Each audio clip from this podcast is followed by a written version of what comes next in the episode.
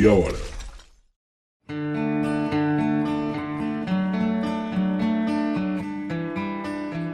É possível fazer um sobrevoo de 100 anos de geopolítica em meia hora? Por que o Estado da Palestina não foi criado até hoje e quais foram os principais confrontos entre judeus israelenses e os povos de língua árabe ao seu entorno? Pois é, é justamente isso que vamos tratar no episódio de hoje do Geografia em Meia Hora. Meu nome é Vitor Augusto e a gente primeiro começa de um ponto de partida que vem sendo comum dentre todos os outros episódios do G30, que é a indicação de livros e sugestão de compras para que vocês possam aprofundar os episódios que a gente trabalha aqui em apenas meia hora. Eu coloquei algumas sugestões, na verdade, duas sugestões na descrição desse episódio e caso você curta, não deixe de comprar. A primeira delas é a do Nelson Basicolik, que é um guia, um resumo bem rápido sobre Oriente Médio que pode fazer com que você desperte interesse em outros livros. E o segundo é um livro bastante interessante que eu li recentemente sobre esse confronto entre Israel e Palestina, que também vale muito a pena. Lembrando que eu ainda não ganho dinheiro fazendo essas sugestões de compras, então não deixe de procurar isso na sua livraria de preferência. O primeiro ponto de partida que é muito importante que a gente entenda para o episódio de hoje é que eu me propus um desafio muito grande e eu queria organizar isso aqui no G30. Primeiro, eu vou fazer um episódio inteiro destinando um sobrevoo histórico sobre a geopolítica de Israel e da Palestina nos últimos 100 anos.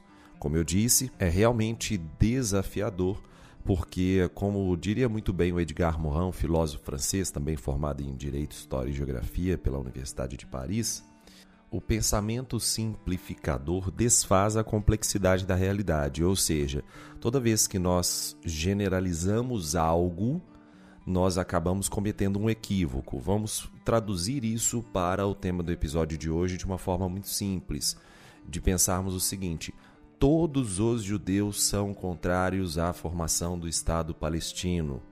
Ou todo palestino odeia o povo de Israel ou os israelenses Todos os árabes são terroristas ou são fundamentalistas religiosos ou extremistas religiosos. É esse tipo de simplificação que nós temos que evitar. Mas um ponto de partida que eu acho importante é entendermos que o público do Geografia em Meia Hora é extremamente diverso. Nós temos aqui desde grandes professores que acompanham, então salve a todos os professores que acompanham Geografia em Meia Hora, até um público interessado em ciência, divulgação científica, em curiosidades, ou até mesmo o público dos alunos que estão no ensino básico brasileiro, ou até mesmo no ensino superior. Então, dessa forma, nós temos um público muito heterogêneo. Nunca foi o pressuposto do Geografia em Meia Hora fazer tratados acadêmicos sobre isso. Até porque eu não tenho competência e nem qualificações para tal. Mas o que nós fazemos aqui é respeitar ao máximo possível a ciência, a geografia, a geopolítica e a história. E, consequentemente, esse desafio que eu me propus aqui hoje não vai se encerrar por aqui. Nós teremos o sobrevoo dos últimos 100 anos, mas eu farei episódios do Geografia em Meia Hora sobre cada um dos itens que eu vou trabalhar aqui. Farei episódio específico sobre o sionismo, episódio específico sobre a Guerra dos Seis Dias, sobre a formação do Estado de Israel, sobre as intifadas e, consequentemente, nós teremos no episódio de hoje uma espécie de sumário. Para você que deseja apenas entender os últimos 100 anos dessas querelas, esse episódio aqui é perfeito feito. Então, começamos do começo.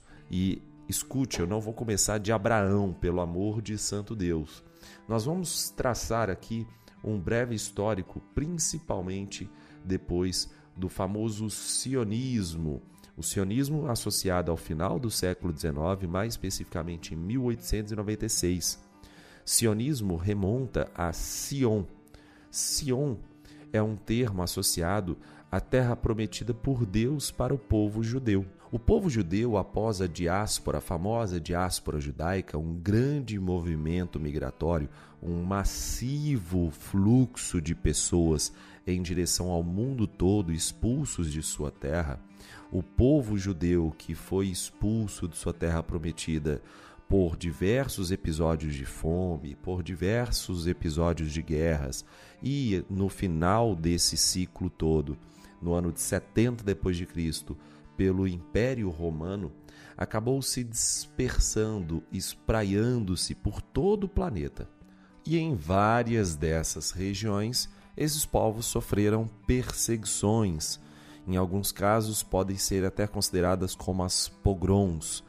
Essas pogroms são episódios de perseguições violentíssimas a determinados grupos étnicos, religiosos, enfim, ou determinadas minorias, e que comumente é associado à história da comunidade judaica, principalmente no leste europeu, com forte destaque para a Rússia também.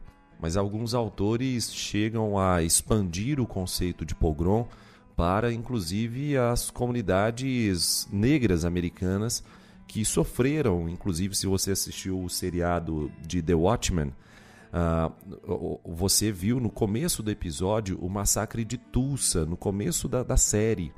O massacre de Tulsa que ocorreu nos Estados Unidos, em Oklahoma, no, em junho de 1921, entre maio e junho de 1921, e recentemente a estimativa eram de 150 a 300 mortes de negros naquele episódio. Então, foi considerado como o pior incidente associado à comunidade negra americana, na, o pior episódio associado à comunidade negra americana da história.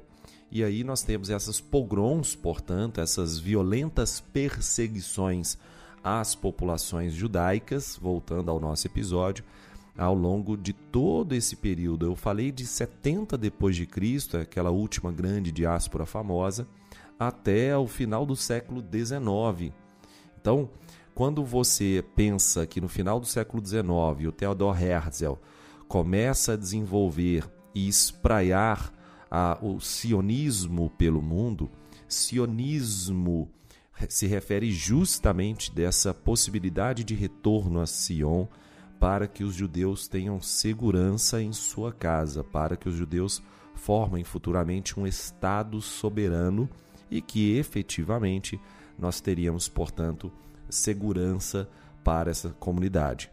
E aí sim nós começamos o grande desafio. Por quê? Se eu penso no retorno à Terra Santa ou à Terra prometida por Deus para o povo judeu, a primeira coisa que eu tenho que analisar é quem estava naquela terra nesse exato momento. E contextualizando, Theodor Herzl e sionismo estão associados ao final do século XIX.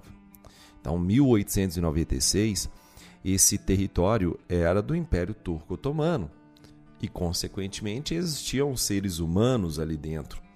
E, nesse sentido, nós temos a Primeira Guerra Mundial eclodindo e, durante a Primeira Guerra Mundial, algumas coisas aconteceram.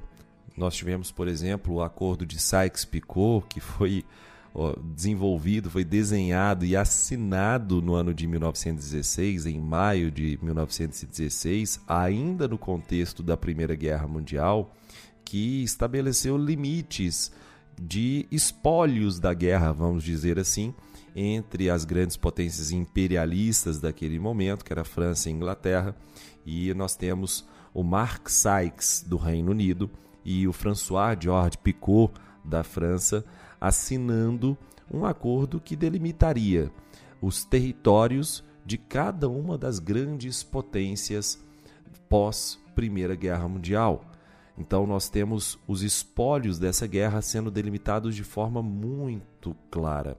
E trocando em miúdos, que aqui no G30 a gente não precisa ter tanto dedo assim, é como se França e Inglaterra tivessem dividido diversos territórios, que atualmente, por exemplo, seriam a Turquia, Síria e Líbano sob o controle da França e o Iraque, Jordânia e futuramente também o Estado de Israel sob o controle da Inglaterra, do Reino Unido. E isso é muito importante porque, no contexto de 1917, nós tivemos uma declaração britânica, mais especificamente do Lord James Balfour, que ficou conhecida como Declaração Balfour. E foi muito importante porque ela impera a legitimidade do sionismo. E, novamente, traduzindo isso, indica que o Reino Unido, o gestor daquele território, é favorável ao retorno dos judeus para a terra prometida por Deus. Olha que interessante. É uma variável muito importante nesse contexto do sionismo, pois é uma espécie de aval do controlador daquele território, que não seria mais o Império Turco-Otomano, mas sim o Reino Unido, para o retorno das comunidades judaicas. E só a título de curiosidade, vários de vocês que estão me ouvindo agora podem ter percebido o tamanho da incoerência dessa estrutura toda. É como se o sionismo fosse incentivado pelo antisionismo. Deixe eu explicar melhor.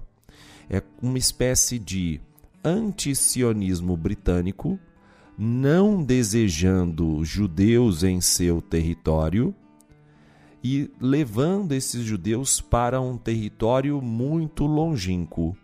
O Reino Unido não queria judeus dentro do território do Reino Unido, das ilhas britânicas, e, consequentemente, a partir da Declaração Balfour, permitiu, deu aval para a comunidade judaica voltar para sua terra prometida que estava muito distante de lá.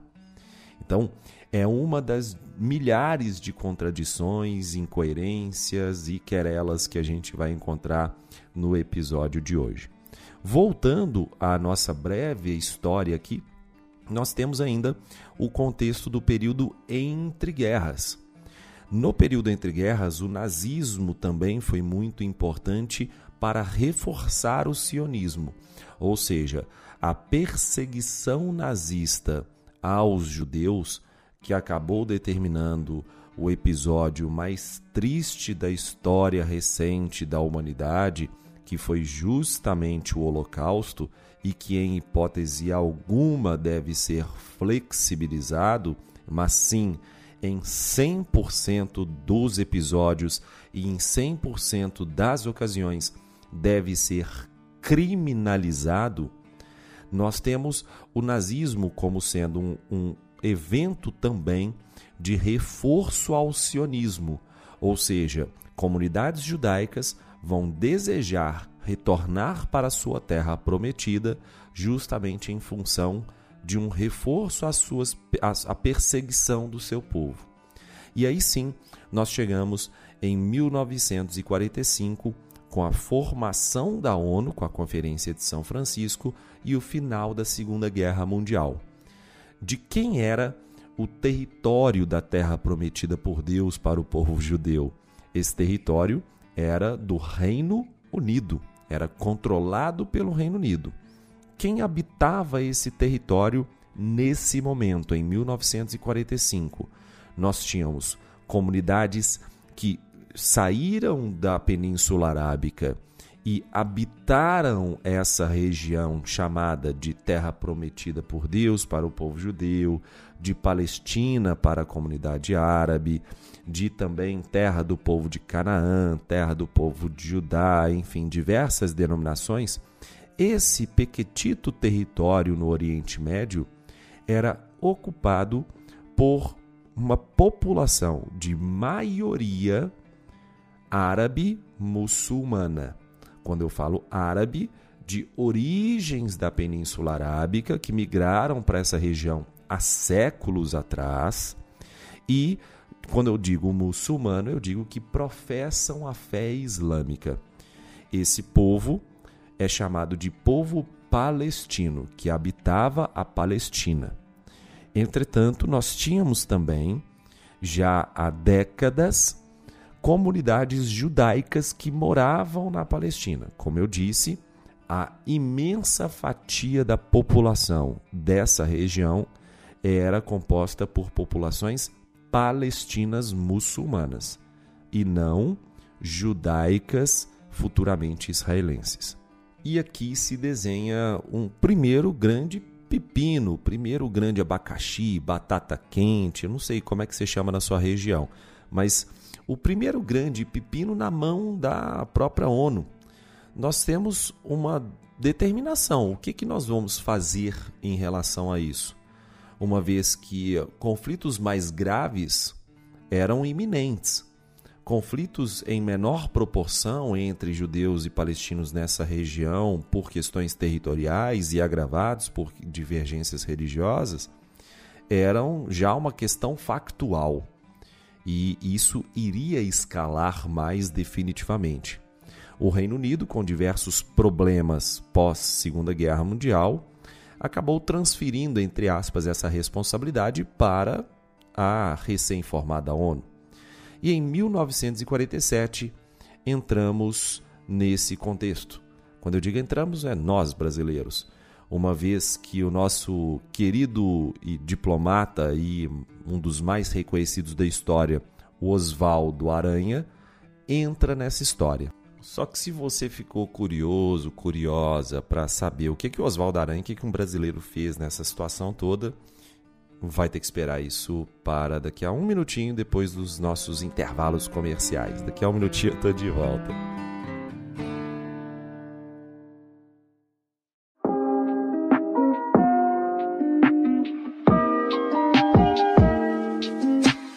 E agora, para você ouvinte que chegou até aqui, eu queria propor uma pausa para te fazer um convite.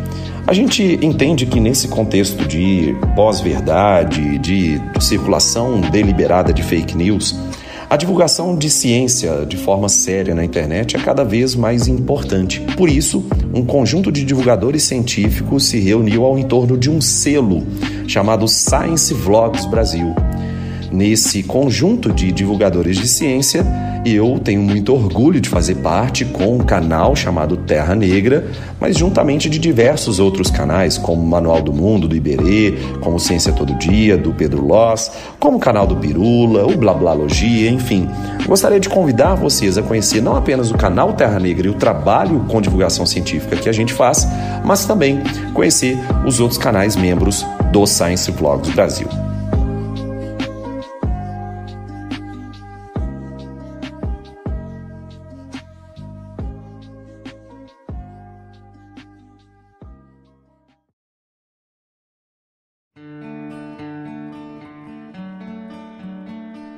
Voltando do nosso break comercial, momento de abá absurdo, a gente volta aqui para o plano de partilha da ONU. Pois é, esse é o dedo do Oswaldo Aranha, que foi extremamente importante.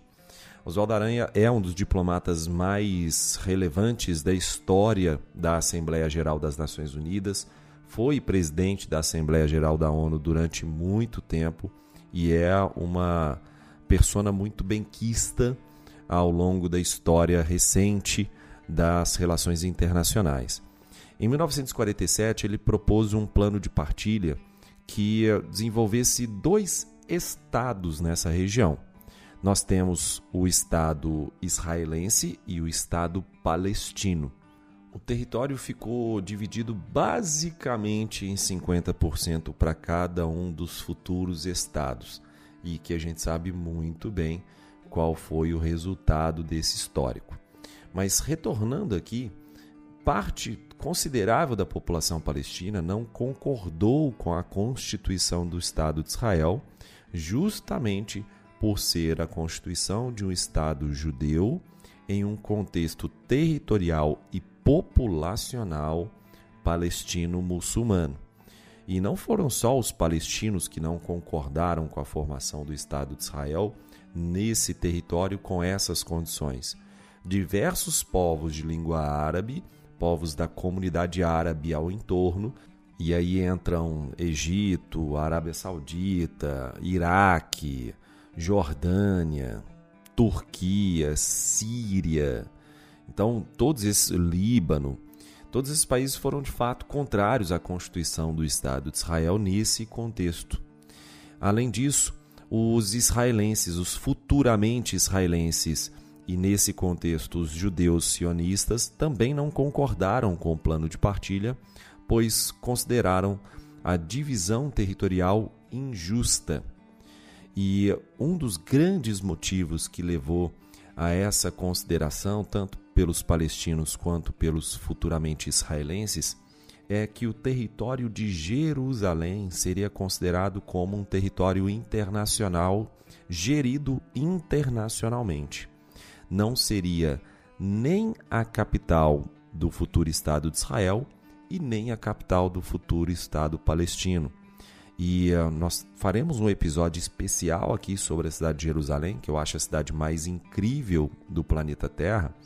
Mas, nesse contexto, a cidade de Jerusalém seria retirada das posses dessa população. Tanto a população israelense quanto a população palestina queria, desejava muito a cidade de Jerusalém como a sua grande capital. E aí, nós tivemos um ano depois, no ano de 1948, uma guerra que ficou conhecida como Guerra de Independência do Estado de Israel. Em maio de 1948, mais especificamente no dia 14, nós tivemos a criação oficial do Estado de Israel e o encerramento do mandato britânico nessa região o que fez com que a revolta de diversas comunidades do povo de língua árabe acabasse desenvolvendo um conflito. Pois bem, é justamente nesse sentido que se desenrola a guerra de independência do Estado de Israel. E nesse confronto nós tivemos como desenrolar de toda essa história a anexação da faixa de Gaza por parte do Egito a anexação da Cisjordânia por parte da Jordânia, da atual Jordânia, e todos os outros territórios dentro da terra prometida ou da própria Palestina foram anexados pelo Estado de Israel. Isso indica que os palestinos, que um ano antes, no plano de partilha da ONU, detinham praticamente 50% de todo esse território, não tiveram nenhum tipo de conquista territorial e perderam todos os territórios que foram delimitados pela proposta do plano de partilha da ONU. E por isso, esse dia que é marcado pela independência do Estado de Israel, pela ótica e pela lente das comunidades israelenses judaicas, entretanto, por uma outra ótica para as comunidades palestinas. Esse dia é assinado como a Grande Nakba, numa tradução literal, a grande desgraça da história desse povo. Dia em que milhões de refugiados se transformaram em refugiados dentro dos seus próprios territórios, vamos por assim dizer, e também milhões de pessoas se refugiaram em outros países, por exemplo, como o Líbano, e como a Jordânia. E é justamente aqui que se inicia um ciclo de fato de grandes conflitos em cada uma das décadas. Na década de 40, a Guerra de Independência de Israel, um conflito muito sério, com desdobramentos também muito tristes em função de ter sido um conflito que gerou milhões de pessoas refugiadas. Além disso, nós tivemos na década de 50 o conflito pela nacionalização do Canal de Suez. O comandante egípcio Gamal Abdel Nasser nacionaliza o Canal de Suez. E por que, que isso é importante para o contexto israelo-palestino? Porque Nasser, ao propor a nacionalização de um canal que era franco-britânico, ou seja, era um canal da França, e do Reino Unido, construída em meados do século XIX. Nós teremos episódios aqui do G30 só sobre o canal de Suez, inclusive. Mas esse canal do consórcio franco-britânico foi nacionalizado a despeito dos interesses da França e do Reino Unido. Consequentemente, um conflito se desenrolou em função desse evento e o Estado de Israel ficou ao lado de França e Reino Unido nesse conflito contra o Egito. Eu estou falando de duas potências do Conselho de Segurança Permanente da ONU, mais o Estado de Israel, contra o Estado egípcio de Nasser. Como desdobramento desse conflito, Nasser obteve uma vitória política, não militar, mas sim política no contexto da Guerra Fria e conseguiu efetivamente nacionalizar o Canal de Suez. O histórico desse confronto não nos importa nesse exato momento, porque o desdobramento é importante. Toda a comunidade árabe ao entorno, que já não desejava a formação e a independência do Estado de Israel, observou claramente que o Estado de Israel estava alinhado às potências ocidentais em quaisquer episódios que ocorressem ali para um futuro próximo. Isso ampliou o desgaste do Estado de Israel com os povos de língua árabe. Logo depois, na década seguinte, no ano de 1967, nós tivemos a famosa, famosíssima Guerra dos Seis Dias. Nesse contexto, nós tivemos uma percepção por parte da inteligência israelense de que o Estado israelense seria atacado e eles, em apenas seis dias, promoveram um ataque preemptivo e uh, acabaram anexando diversos territórios dos outros países, por exemplo, como a Península do Sinai e a faixa de Gaza do Egito, a Cisjordânia da Jordânia e as colinas de Golã da Síria. Esse confronto é conhecido também pelo fato de Israel ter anexado completamente a cidade de Jerusalém. Israel mantinha suas posses territoriais apenas em Jerusalém Ocidental e Jerusalém Oriental era controlada pela Jordânia.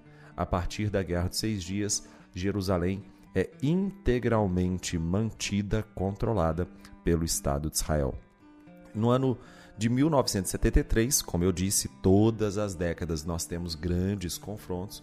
No ano de 1973, nós tivemos o confronto de Yom Kippur, o Dia do Perdão, em outubro de 73. E nesse confronto, se você somar todas as mortes de israelenses dos últimos três confrontos que eu, que eu disse aqui no episódio de hoje, que foram a Guerra de Independência, a Guerra de Suez e a Guerra dos Seis Dias, esse número não chega no número de mortes israelenses que nós tivemos em Yom Kippur. É por isso que cada um desses conflitos eu vou delimitar em um episódio à parte, em um episódio especial aqui do Geografia em Meia Hora. A Guerra de Yom Kippur foi uma guerra muito triste para as comunidades israelenses, em função do número de mortos. E esse contexto também foi importante porque, com uma ajuda ocidental com destaque para os Estados Unidos, Israel conseguiu recuperar todos os territórios que haviam sido perdidos. Ah, foi esse o momento em que Israel correu o maior risco de deixar de existir, inclusive, Tamanha foi a investida da, dos povos ao entorno do Estado de Israel. E como mais uma vez o Estado de Israel obteve vitória nesse confronto, nós tivemos uma retaliação por parte da comunidade árabe e da recém-fundada OPEP de aumentar subitamente o preço dos barris do petróleo. E você, brasileiro, sabe muito bem o que, que acontece quando o preço do barril do petróleo, o preço do combustível sobe, né? O tanto que isso pesa. Ah, esse episódio ficou conhecido como a primeira grande crise do petróleo no ano de 1973, uma resposta da OPEP à vitória do Estado de Israel na guerra do Yom Kippur. E a, ah, na década de 80 nós tivemos a Intifada no ano de 1987, levantes populares palestinos contra a ocupação israelense, principalmente na faixa de Gaza, que também gerou, infelizmente, muitas mortes de palestinos. É um conflito que, por tendência, tende a ser muito assimétrico, uma vez que a disparidade entre as forças militares israelenses e forças de defesa e paramilitares de palestinos é muito grande. E Além disso, na década de 90, nós tivemos os episódios do acordos, dos acordos de Oslo, né? Inclusive vale muito a pena vocês assistirem um, uma série no Netflix chamada Garota de Oslo, é, e que se passa no Estado de Israel também, nesse, nesse contexto entre Israel e Egito. E vale muito a pena, é uma série bem interessante, tá? Garota de Oslo. E dando sequência, os acordos de Oslo acabaram sendo frustrados justamente pela morte do seu principal responsável uh, israelense, que foi o Yitzhak Rabin. Esse acordo de, esses acordos de Oslo foram firmados pelo Yitzhak Rabin, primeiro-ministro de Israel, pelo Yasser Arafat, a grande liderança palestina, e uh, tiveram a mediação por parte do Bill Clinton. Então, nós temos o assassinato do Yitzhak Rabin por um judeu extremista que não concordava com os acordos de paz com palestinos. Pela primeira vez, nós teríamos acordos robustos de paz com comunidades palestinas em relação ao Estado de Israel. E, infelizmente, o extremismo religioso judaico acabou promovendo o assassinato do Yitzhak Rabin. E uh, os acordos de Oslo acabaram não tendo a vigência, a robustez que teriam caso Yitzhak Rabin continuasse no poder.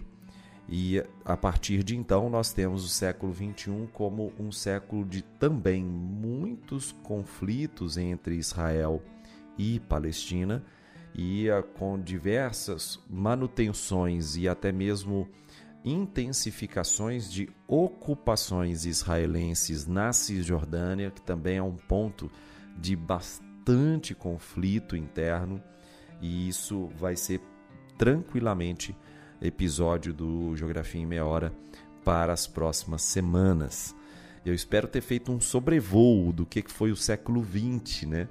Aqui da, da, desse histórico geopolítico entre Israel e Palestina, para você ter uma espinha dorsal, para você ter um esqueleto do que, que de fato é esse conflito e do que de fato representa essa questão toda. Muito em breve eu vou lançar episódio por episódio, guerra por guerra, para a gente ter algo bem completo sobre Israel e sobre Palestina.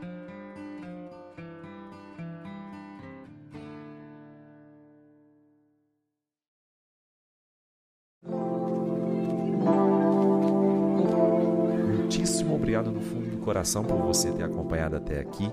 Valeu demais da conta e nos siga nas, redes sociais, tanto Geografia em Meia Hora quanto o arroba Vitingel no Instagram. Vai ser um grande prazer bater um dedinho de prosa com vocês lá. Um grande beijo e tchau, tchau.